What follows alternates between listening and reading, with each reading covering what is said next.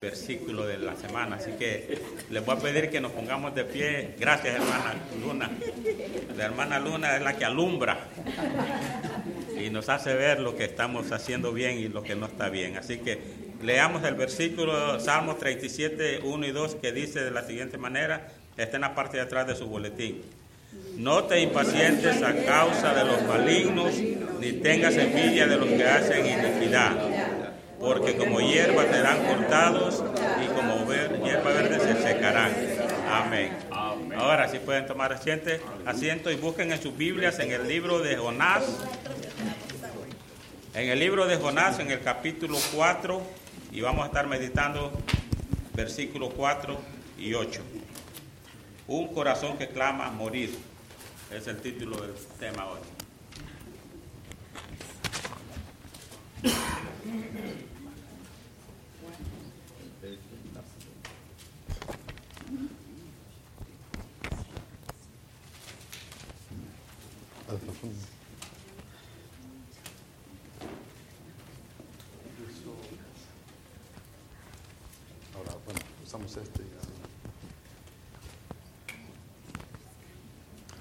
La celebración de ayer parece que estaba tan, pero tan, pero tan, pero que se perdió el, el micrófono. Entonces hemos tenido que buscar otro. Y, uh, ya, ahora sí.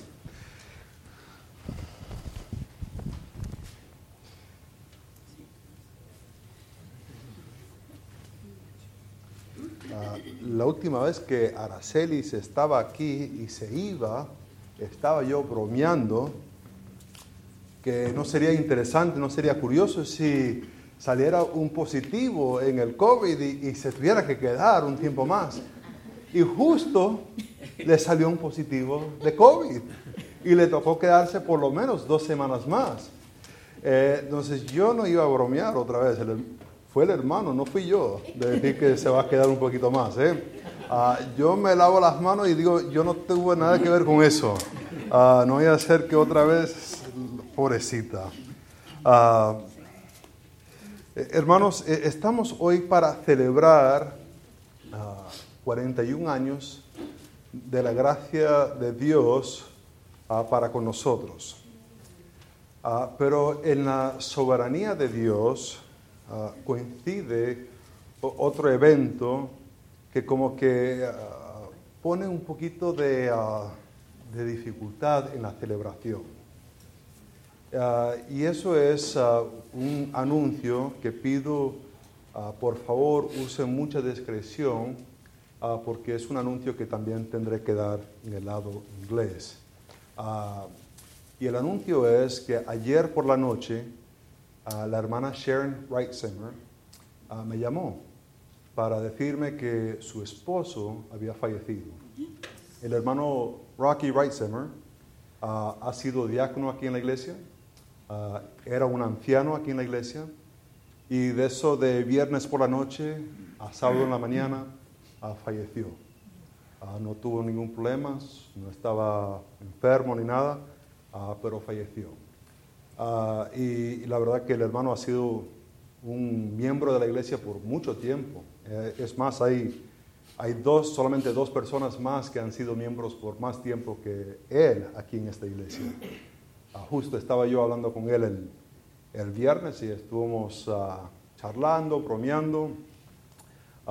El hermano era con, con el hermano Rubén, no sé si el hermano se recuerda que durante la pandemia ha- habíamos como cinco que venía aquí a la iglesia y ah, mientras que no había nadie, nadie en la iglesia, el hermano siempre estaba ahí ah, ayudando con, con lo que se necesitaba. Ah, y, y va a chocar un poco fuerte a la iglesia. La hermana me llamó anoche, no, no lo ha comunicado con más nadie de la iglesia. Entonces va a ser un poco fuerte y me imagino que la- el almuerzo va a ser un poco diferente. Ah, la hermana quiso que se siguiese con los planes de, celebrar el aniversario. Ah, entonces va a ser un poco curioso y le comento eso para que ya lo sepan. Eh, Estamos en, en Jonás capítulo 4.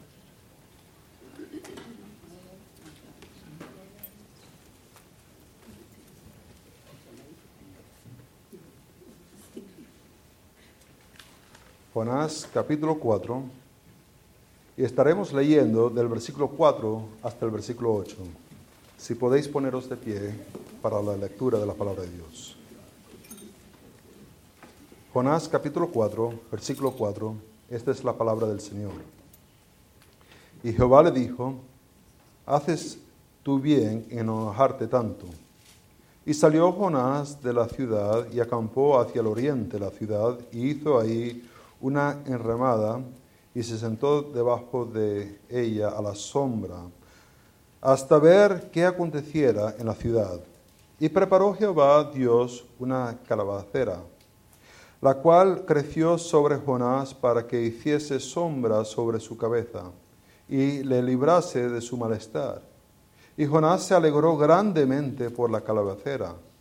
Pero al venir el alba del día siguiente, Dios preparó un gusano, el cual, cual hirió la calabacera y se secó. Y aconteció que al salir el sol, preparó Dios un recio viento solano. El sol hirió la cabeza de, ah, hirió a Jonás en la cabeza y se desmayaba, deseaba la muerte, diciendo, mejor sería para mí la muerte que la vida. Oremos. Padre Santo, gracias por este texto. Gracias por este texto porque nos recuerda que tú eres soberano y en control de todas las cosas. Ah, Padre, te pido ahora que tú puedas recordarnos de tu grandeza, de tu poder, de tu control soberano sobre todas las cosas. Padre, puede ser que haya alguien aquí que nunca ha aceptado a Cristo como su Salvador. Y te pido que el Espíritu Santo pueda mover en su vida, en su corazón, y que pueda reconocer su necesidad. Y que hoy Hoy puede ser el día de salvación. En el nombre de Cristo lo pido. Amén. Podéis sentaros. Justo al terminar el sermón vamos a estar celebrando la Santa Cena y había los elementos, puede ser que lo cogió así o también hay los que son los vasitos así uh, y uh, lo puede recoger y, así participar con nosotros si, así planea. Ah, eh, estuvimos viendo nuestra esperanza. Uh, la esperanza suele ser en algún cambio, de que se puede anticipar un cambio, pero ¿qué pasa cuando no se puede anticipar un cambio? ¿Qué pasa cuando estás en una situación donde no va a cambiar? Así va a estar. Pues usualmente se, no se tiene esperanza.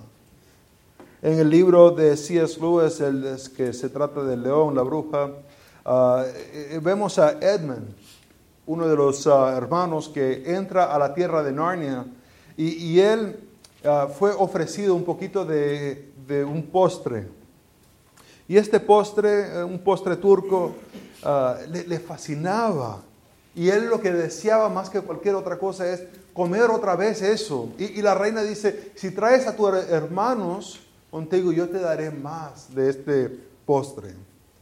Por otra parte está el Señor y ah, ah, la señora Castor, Castor es Beaver, Castor, ah, están ellos y ellos lo que anhelan es que cambie el invierno, que vaya de invierno a Navidad a primavera, porque solamente ha habido invierno. Y su deseo es que venga este, esta figura Aslan, que es este león que representa a Jesucristo, que venga y quite ya la muerte del invierno y que haya vida. Ahora está Edmund y están los castros que están en conflicto el uno con el otro. Porque para Edmund tener su postre requiere traicionar y llevar a sus hermanos allá para que se quede invierno. Pero para que el castor tenga su primavera, tiene que asegurarse que Edmund no regresa con la reina. ¿Cuál esperanza se debe tener? ¿La de Edmund o la de la primavera? ¿La del postre o de la primavera? A, veces la esperanza está en conflicto el uno con el otro. Vemos acá que Jonás está sufriendo un poco. Ah, Jonás, ah, él ha corrido de Dios, ha huido de Dios, actuó según su naturaleza, lo que estaba en su corazón, se apartó de Dios. Dios se reveló a Jonás, pero la verdad que no era suficiente para, para Jonás. Jonás tenía otros deseos, tenía otras cosas que él quería. Ahora, lo que vamos a estar mirando hoy es que hay que tener una esperanza en un Dios que nunca cambia. Muchas veces ponemos nuestra esperanza en un cambio, pero deberíamos poner nuestra esperanza en un Dios que nunca cambia. Ah, y lo que vamos a estar mirando específicamente en este texto es que deberíamos usar las cosas buenas y las experiencias malas en nuestra vida para encontrar una verdadera esperanza en un Dios que nunca cambia. No solamente que nunca cambia, pero nada le viene de sorpresa. No hay un momento donde dices, madre mía, no sabía que eso iba a pasar. No, no sabía que estas dos cosas iban a coincidir. No hay un momento así en la vida de Dios, en, su existencia. Ahora, para mirar esto de que tenemos que usar las buenas y las malas, experiencias de nuestra vida para encontrar una esperanza en Dios que nunca cambia, tenemos que primero ah, investigar nuestro enojo. Tenemos que investigar nuestro enojo. Vemos ahí en el versículo 4. Dice, y Jehová le dijo, haces tú bien enojarte tanto. Ah, vimos que eh, en los primeros ah, tres versículos que Jonás ah, estaba enojado y, Jonás oró a Dios y, y, oró y le expresó la razón por qué huía para Tarsis era porque no quería ver justo esto. Su enojo con Dios es que Dios ha actuado como Dios como Él ha revelado en su carácter.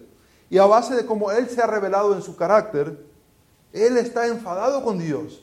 No quiere que Dios esté actuando como Dios. Él piensa que Dios debería actuar de cierta manera y Dios ha decidido actuar según su propio carácter. Y a Él no le gusta. Ah, vemos en verdad que ah, no ha habido ningún diálogo eh, en lo que hemos visto de, Dios. Por ejemplo, en, en Jonás capítulo 1, eh, Dios le dice a Jonás de ir a Nínive porque su maldad ha subido delante de él, pero ¿qué hace Jonás? No responde a Dios, sino responde por acciones, que acciones ah, responden bastante fuerte, ¿verdad que sí? Ah, después, más adelante, vemos que Jonás está eh, dentro del estómago del pez y, él ora a Dios, pero no vemos ninguna respuesta de parte de Dios, solamente vemos que él causa que el pez vomite a Jonás. Y ahora vemos aquí en capítulo 4 donde por fin ah, Jonás le dice algo a Dios y Dios le responde a Jonás. Todavía no hemos visto una situación así, un diálogo, y por fin lo vemos. Él expresa, Jonás expresa su enojo con Dios y Dios le responde. Ahora, ¿qué le va a decir Dios? ¿Qué, podrá decirle Dios? A, una persona, su profeta, enojado con Dios. Ese es como ir y, y decirle a tu jefe que estás enfadado con él. ¿Cómo va a terminar eso? Pues ahí está la puerta, ¿verdad? Pero estamos hablando del Dios soberano sobre todo. Dios es el que está sosteniendo la vida de Jonás. Él es el que le está dando el respiro, el, que está sosteniendo su cuerpo para que pueda respirar. Dios solamente tiene que dejar de hacer eso por un, un segundo y todo desaparecería. ¿Qué respuesta le va a dar Dios? Ahora, lo curioso de la respuesta que le da es que le da una, una pregunta. Y la verdad es que es difícil con tan poquito narración decir qué tipo de, impulso o de qué tipo de fuerza o qué implicación tiene la, pregunta. Ah, se puede decir de diferentes maneras. ¿Haces tú bien enojarte tanto? Oh, madre mía, qué quisquilloso es este. ¿En serio? ¿Se puede decir así? Ah, se puede decir, uh, casi como que no lo estás creyendo. O también se podría decir así como, no sé si han visto a aquellas madres que ah, ah, miman mucho a los niños. Ay, hijito, eh, ¿por qué estás enojado? Ay, ven acá, papito, no te enojes. Y así van y uno dice, madre mía, estaba en un sitio, en una tienda y el niño estaba gritando gritando gritando. Y la madre estaba así, que en vez de pararlo y, y andaba, ay, papito, ¿qué tal? Y, y, me daba ganas, salía mi carnalidad, me daba ganas de golpearle a los dos, no, pa, pa, ya dejen de hacer eso, porque molestaba. Y, puede ser que Dios está así con Jonás. Ay, papito lindo, no seas así, no te pongas bravo conmigo. ¿Será que Dios está así con Jonás? Que está yendo detrás de él como, te necesito en mi vida. No te pongas bravo conmigo. No creo que sea la fuerza, el impulso, la entonación de la pregunta. Creo que va más allá y, es una pregunta para causar a Jonás a reflejar de su propio enojo. Ahora, vemos en la, en la pregunta que, Dios no hace, no, pregunta si, en verdad está enojado. no es la pregunta. El enojo que siente Jonás es verdadero. Pero en realidad la pregunta va relacionado más con si, ah, haces tú bien. Es decir, tienes razón para enojarte. No pone en cuestión si tiene enojo. El sentimiento que está sintiendo Jonás es un sentimiento verdadero. Pero el hecho de que estamos sintiendo un sentimiento verdadero no implica que tenemos razón para sentirnos como nos sentimos. Y eso es a, veces cosas que no, nunca consideramos. Que, y si estoy enojado es porque tengo razón para estar enojado. Es usualmente lo que pensamos. Dios no cuestiona si está enojado, sino si en verdad tiene razón para estar enojado. Y lo curioso es que a veces nuestras emociones no siempre están justificados. A veces cuando sentimos algo en el contexto este, es el enojo que está sintiendo, pero bien podría ser cualquier otro ah, sentimiento. Eh, la razón que sentimos algo no siempre significa que estamos justificados para sentirlo. Vemos a, los niños y a los niños cuando son muy, muy chicos, ah, usualmente pasan por dos diferentes etapas. O tienen hambre, o tienen sueño, o tienen hambre, o tienen sueño, ¿verdad? Y, el padre que es sabio, pues reconoce eso, ¿no? Y, está pendiente. Ah, hay algunos padres que como que sabios, sabios no son, y siempre están como que tratando de adivinar qué es lo que le pasa al niño. Está llorando, no sé por qué está llorando. Bueno, tendrá hambre o, tiene sueño. Solo cabe esas dos cosas, ¿no? Ah, ¿Qué más puede ser? O hay que cambiarle el pañal, ¿no? Ah, un padre sabio no se pone a argumentar, a tratar de sacarle la, lógica. Hijo, me quedan 17 minutos para que la pasta esté al dente. Y después voy a hacer la salsa, una salsa Alfredo y va a quedar exquisito. Espérate ahí unos 23 minutos y estarás satisfecho. No, no puedes argumentar lógicamente con un niño. porque Siente hambre y se pone a, a llorar, ¿verdad? A gritar dame de comer.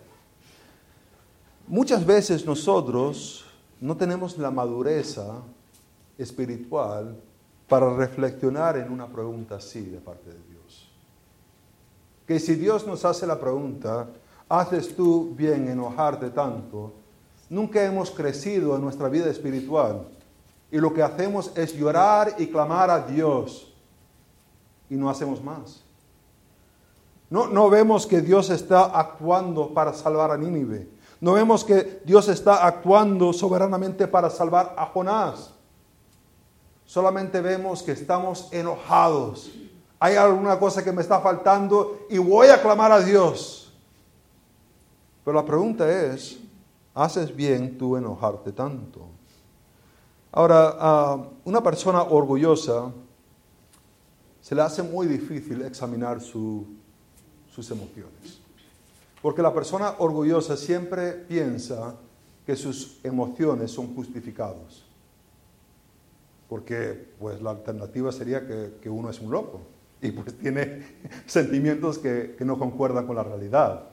Y la persona orgullosa nunca te va a decir, sabes que me enojé y la verdad no tenía razón para enojarme. Ahora, las personas humildes ya van avanzando un poco porque tienen el fruto del Espíritu, porque la humildad es parte del fruto del Espíritu. Hay momentos para enojarse. Vemos a Jesús que es nuestro ejemplo. ¿Te acuerdas que Jesús se enfadó con los fariseos? Los fariseos estaban rechazando a Jesús y no solamente que estaban rechazando a Jesús, pero estaban desviando al pueblo para irse, para apartarse de Dios. Y Jesús se enojó. ¿Te en un momento que en Mateo capítulo 11, del 20 al 24, ah, Jesús había estado haciendo milagros? Y, le dice Jesús, mejor hubiera sido para Sodoma, porque ellos se hubieran arrepentido que ustedes. Se enfadó con ellos.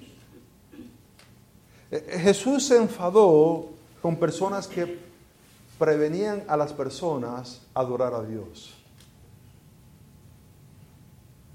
Nuestro enojo usualmente cabe en eso. Nos enojamos cuando las personas no están adorando a Dios. O nuestro enojo es cuando alguien hace algo a nosotros. Nos enfadamos cuando el Evangelio no avanza porque hay personas que están suprimiendo el Evangelio. O nos enojamos cuando alguien nos corta en el camino al trabajo. Ese, y le hacemos unas señas de esas que se hacen muchas veces nuestro enojo no es justificado. Ahora, deberíamos cuestionar nuestro enojo, pero también deberíamos cuestionar nuestra alegría. Y eso lo vemos en el versículo 5 y 6. Dice, y salió Jonás de la ciudad y acampó hacia el oriente de la ciudad y hizo ahí una enramada. Eh, eh, eh, es curioso porque Dios le hace una pregunta Jonás ora a Dios, le dice lo que está pensando, Dios le responde con una pregunta, pero no vemos Jonás responderle a Dios, sino otra vez responde con acciones y sus acciones es de salir de la ciudad que Dios le había llamado a pregonar. No, no hemos visto otra comisión de ya puedes dejar de comisión, ya puedes regresar a tu tierra, ya puedes... No, no, no. Él pasa un día pregonando y, ya es como que suficiente. Y, él sale de la ciudad. Y no solamente que sale de la ciudad, pero ah, se hizo ahí una enramada. ¿Y, qué está haciendo este con una enramada? Es como una, pequeña choza. Eh, ahí se va y dice que se sentó debajo de ella, a su sombra. Usualmente esta palabra, a veces esta palabra es usado acerca de estar en la sombra de Dios, donde es un, sitio de refugio, un sitio de salvación. Pero curiosamente Él está buscando la sombra de algo que Él ha creado y, y dice, la razón que está ahí es para ver o para entender qué aconteciera en la ciudad. Pregona un día la gente empieza a arrepentirse, él sale hacia el este y se sienta ahí, se hace una choza y se pone a mirar a ver qué va a pasar.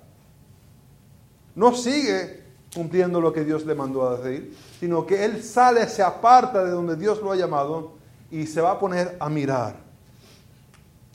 ¿Por qué se pone él a mirar esto?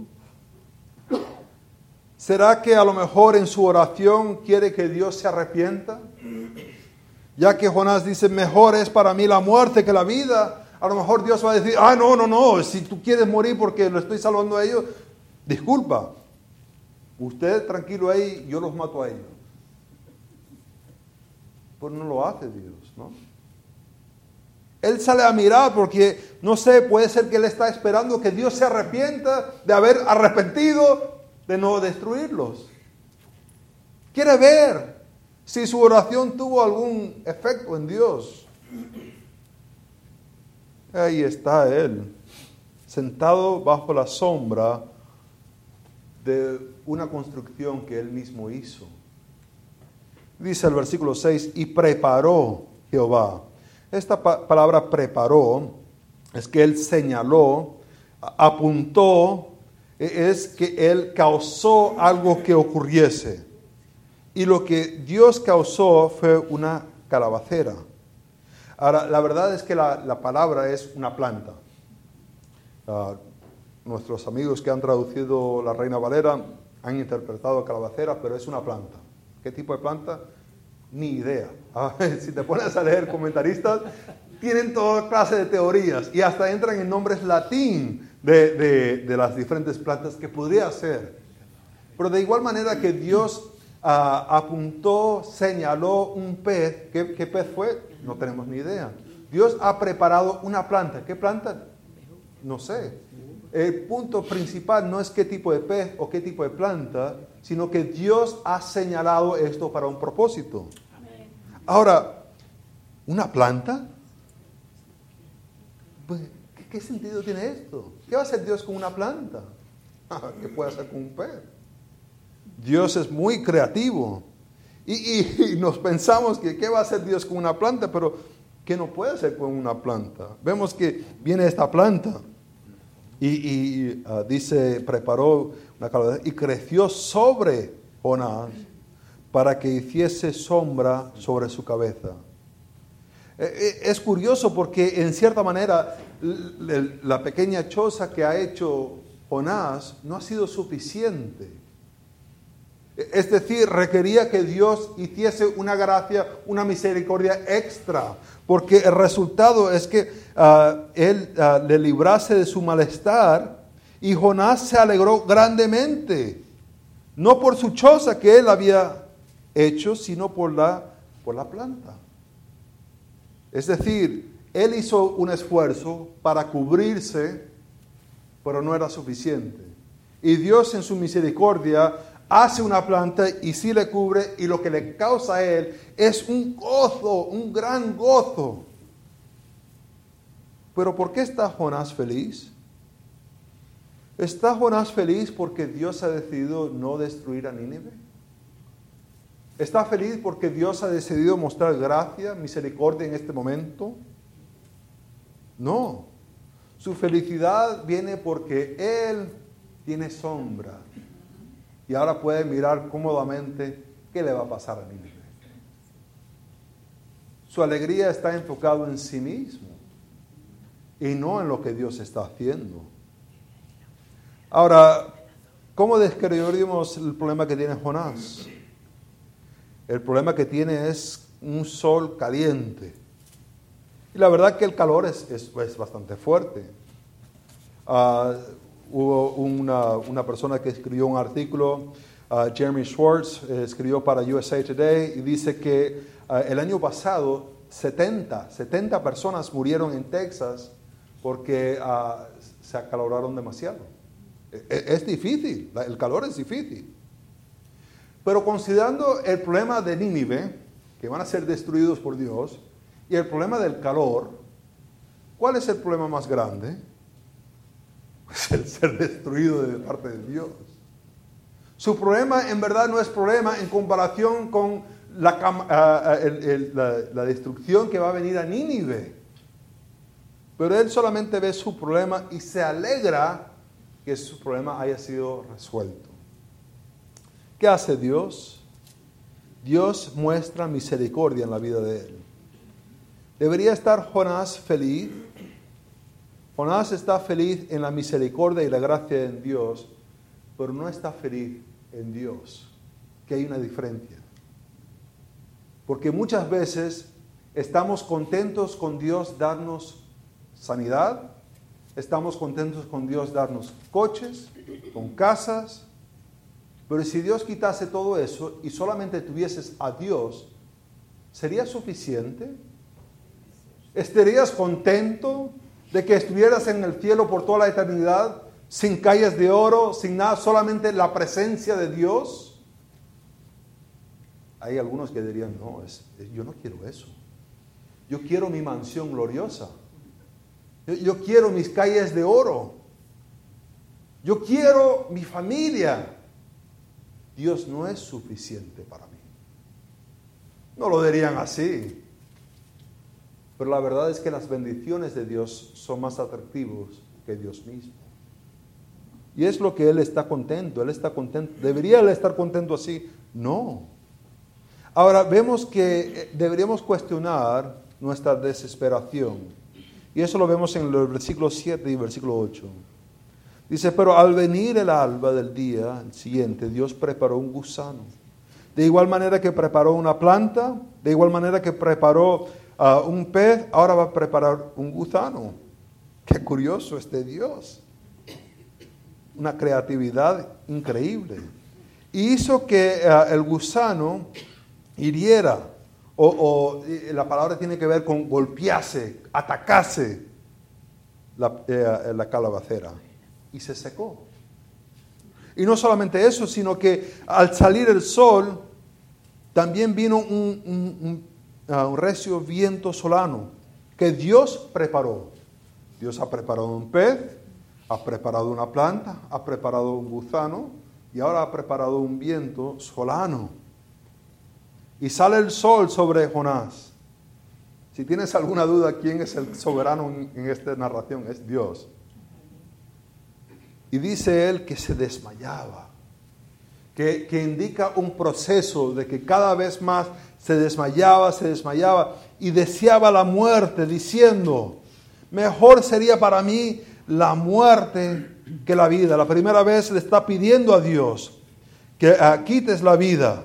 Te ruego que me quites la vida, pero ahora no está pidiéndole a Dios que, uh, que le quite la vida, sino que él mismo está pensando cada vez que le, le pega más el sol, más que el, el viento sopla, mi muerte sería mejor que sufrir por este calorón que está haciendo. Pero ¿qué tal Nínive? Él está muy listo para recibir la misericordia de Dios, pero no quiere misericordia para Nínive. Es curioso porque vemos que al comienzo Jonás está en tierra firme y Dios lo llama y él para huir de la presencia de Dios sale al mar y hay una tormenta y de repente su vida está en riesgo. Y, hay la indicación de que al apartarse de Dios, Él pone su vida en riesgo. Otra vez, Él se aparta de Dios y su vida está en riesgo. Cada vez que Él se aparta de Dios, está en una dificultad grande. Y desea, ahora desea Él morir. Vemos acá que Jonás, si nos ponemos a mirar, Jonás merece este calorón. La verdad que sí, lo merece. Merece el sol y merece este viento. Dios se lo hubiera dado hace mucho tiempo atrás, pero en su gracia y su misericordia no se lo da hasta ahora. Dios no está haciendo nada injusto en darle a Jonás lo que él se merece. Ha sido un profeta rebelde y aún predica un solo día y sale de la ciudad a ver qué va a pasar y está enojado con Dios. ¿Qué debería hacer Dios con él? Mucho más que solamente un sol y un viento mucho más. Entonces no hay que tener lástima por Jonás. Dios está actuando justamente, pero a Jonás no quiere que actúe justamente con él, solamente que actúe justamente con Nínive. Vemos que él está desesperado. Pero ¿qué ha perdido Jonás? Jonás ha perdido la bendición de Dios, pero no ha perdido la relación con Dios porque Dios le va a hablar otra vez. Es decir, su gozo está relacionado con las bendiciones de Dios, pero no está relacionado con Dios. Porque él todavía tiene a Dios, pero ahora está desesperado. Muchas veces nos encontramos así, que hemos puesto nuestra esperanza en las bendiciones de Dios y no en Dios mismo. Y eso es muy lamentable llega uno a desesperarse. Ahora, vemos que para Jonás Dios no es suficiente. Si no le va a dar su planta y, y, no le va a dar su comodidad, para él es mejor morir que seguir viviendo y sirviendo a Dios. Vemos que Dios usa lo bueno y las malas experiencias en nuestra vida para traernos una esperanza en Dios que nunca cambia. Jonás tiene un enfoque equivocado y Israel tiene un enfoque equivocado. Sería lamentable que para nosotros, la iglesia, nuestro enfoque sería en las bendiciones de Dios y no en Dios. Que la esperanza nuestra sería en mansiones y vida eterna y, no tener la cadera que me duele y, tener la melena. Hermano Efraín y yo tenemos esa esperanza de la melena. Pero nunca tener la esperanza en Dios. Qué triste. Qué desesperación sería de vivir así. Oremos. Padre Santo, de igual manera que tú soberanamente actúas en la vida de Jonás, soberanamente estás actuando en nuestra vida. Y te pido, Padre Santo, que podemos reflexionar sobre esa verdad, que podemos meditar que aún en los momentos más difíciles de la vida, los que han creído en Jesucristo como su Salvador, te tenemos a ti. No importa si el valle es tan oscuro o que sea valle de muerte. Tú estás con, con nosotros. Te pido, Padre Santo, que nuestra esperanza puede ser en ti. En el nombre de Cristo lo pido. Amén. Vamos a ir a 1 Corintios, capítulo 11. donde tenemos este recuerdo acerca de la Santa Cena, este recuerdo de esta realidad. Dice Pablo, escribiéndole a la iglesia, que debemos examinarnos. Dice en 1 Corintios capítulo 11, versículo 27, que de manera que cualquiera que comiera este pan o bebiera esta copa del Señor indignamente será culpado del cuerpo y de la sangre del Señor. Y por tanto, como dice en el versículo 31, deberíamos examinarnos, examinar nuestra vida. Ahora, ¿quién puede venir y tomar de la copa y tomar el pan por sus méritos? ¿Quién puede venir y decir, yo, yo soy digno de tomar esos elementos? No hay nadie que pueda decir eso. Es solamente aquellos que han, han tomado a Cristo y en tomar a Cristo han aceptado su justicia. Dice en el capítulo 10, ah, versículo 16, la copa de bendición que bendecimos no es la comunión de la sangre de Cristo. Y el pan que partimos no es la comunión del cuerpo de Cristo. Siendo uno solo el pan, nosotros con ser muchos somos un cuerpo, pues todos participamos de aquel mismo pan. ¿Quién viene por sus propios méritos? Nadie. Todos venimos porque participamos de Cristo.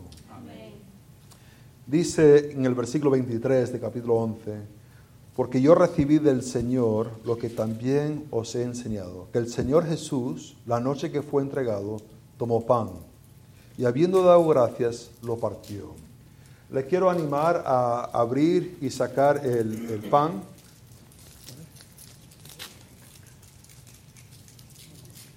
Voy a pedir al hermano Rubén ah, si puede agradecerle a, a Dios por ese pan que fue dado por nosotros.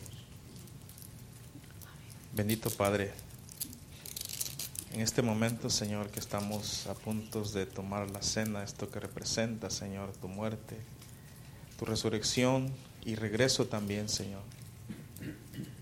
Queremos traer a nuestra memoria, Señor Jesús, a lo que tú padeciste. Tu cuerpo fue latigado, lacerado, Señor Jesús, por amor a mí, Señor. Porque pudiéndote haberte bajado de esa cruz, no lo hiciste. Porque tú pudiste haber llamado a millares de ángeles, Señor pero no lo hiciste pensando en mí, Señor. En todos aquellos que te aceptarían como único y suficiente Salvador. Bendito Padre, gracias Señor, gracias por ese sacrificio. Y al tomar estos elementos, Señor, nos recordamos de tu muerte. En Cristo Jesús, Señor, nuestro oramos. Amén. Amén. Dice el versículo 24, tomad, comed, este es mi cuerpo que por vosotros es partido. Haced esto en memoria de mí.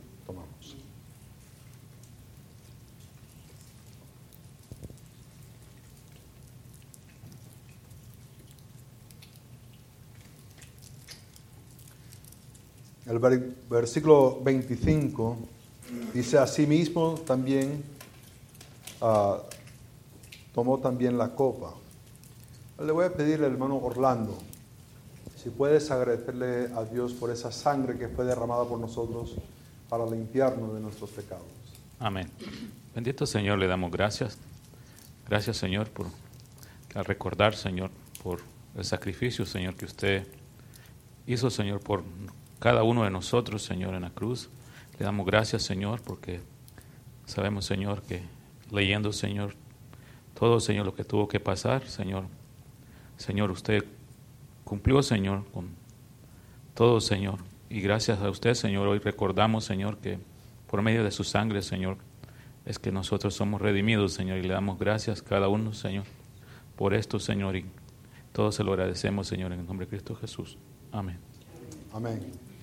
Les pido ahora que abran la parte donde está Hugo y dice, diciendo, esta copa es el nuevo pacto en mi sangre.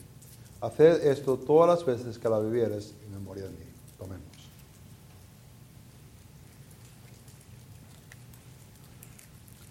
Dice el versículo 26, así pues, todas las veces que comieres este pan y vivieras esta copa, la muerte del Señor anunciarás hasta que Él venga. Y así en manera simbólica hemos compartido el Evangelio.